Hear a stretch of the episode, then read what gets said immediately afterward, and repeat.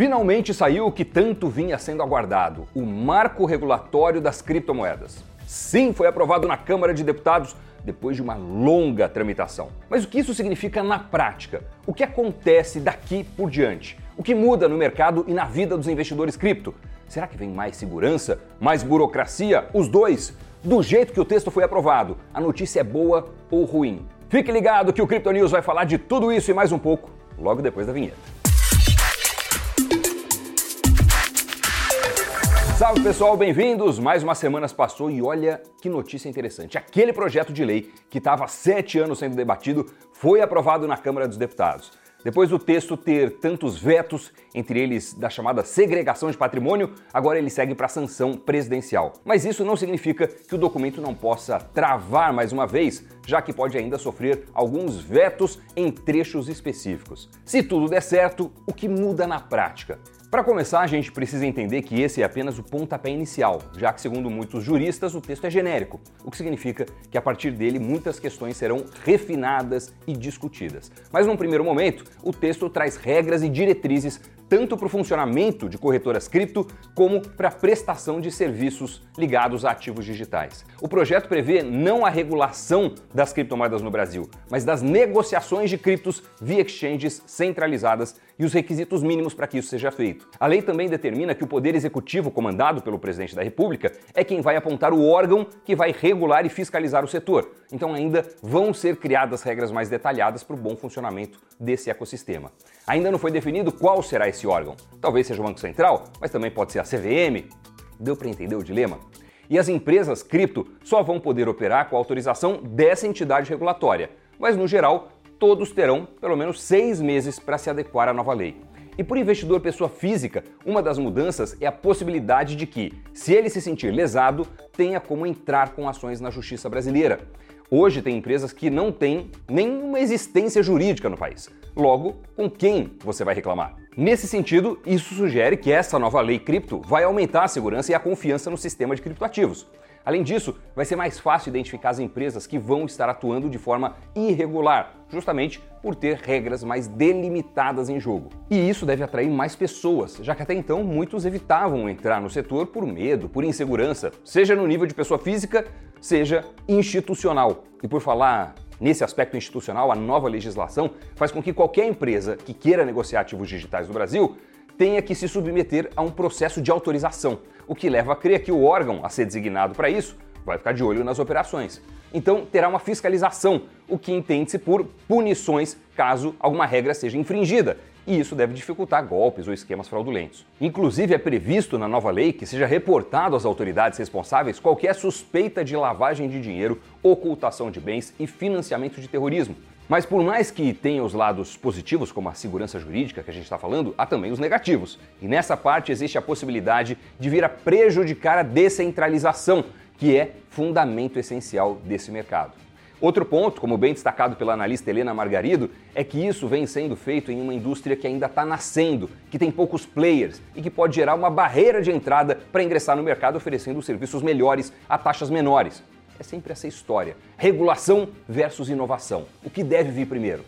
Agora, alguns pontos importantes ficaram de fora do debate num primeiro momento. E entre os principais estão a regra da segregação patrimonial, a necessidade de ter um CNPJ e o registro no COAF para operar no Brasil assim que a lei foi publicada e a isenção de imposto para equipamentos de mineração que funcionam a partir de fontes renováveis. Esses pontos estavam no texto original quando ele saiu do Senado, mas foram retirados na Câmara de forma controversa. De maneira geral, a maioria das corretoras de criptomoedas nacionais se mostrava favorável à manutenção desses itens no texto, enquanto as estrangeiras é que defendiam a remoção. No fim, acabaram abrindo mão de incluir esses itens como uma forma de acelerar a aprovação. Agora pode ser que esses temas voltem à cena em forma de alterações complementares.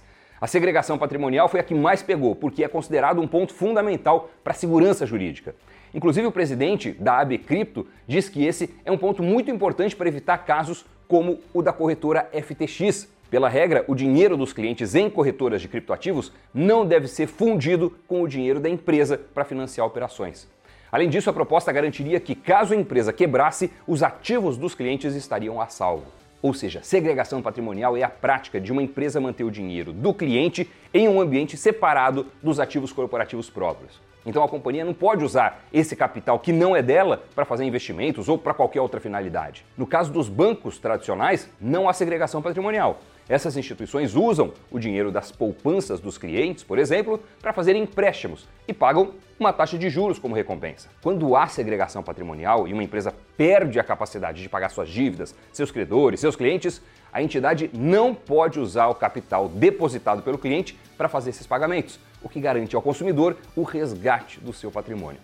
No entanto, os bancos possuem uma legislação específica que limita o tamanho dos empréstimos e garante os fundos dos clientes no caso de problema com a instituição financeira, o que não acontece com as corretoras de criptomoedas na nova legislação. E da forma como a nova lei foi aprovada, a prática de segregação patrimonial não é obrigatória.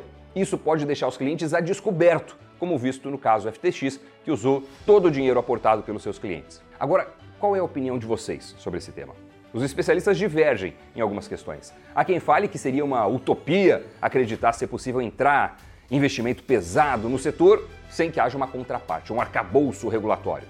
Ao mesmo tempo, uma regulação rígida demais atrapalha o crescimento do mercado, a exemplo do que acontece hoje nos Estados Unidos. E há também quem interprete que a falta da obrigatoriedade de segregação patrimonial torna a lei uma barreira para atrair mais interessados no mercado, já que não prevê nenhuma contrapartida para o consumidor. Um outro ponto é que a regulação como um todo pode acarretar em menos opções de corretoras daqui para frente e sem necessariamente o investidor estar mais protegido. Então a conclusão é que o texto traz uma regulação importante para a evolução do mercado como um todo, mas ainda não prioriza a proteção do investidor. Então não é esperado que os investidores já sintam uma diferença imediata pela simples publicação dele. Foi um capítulo importante, mas que está só começando. Já deixa aí seu like, se inscreve no nosso canal Invest News e vamos agora para o Cripto Giro.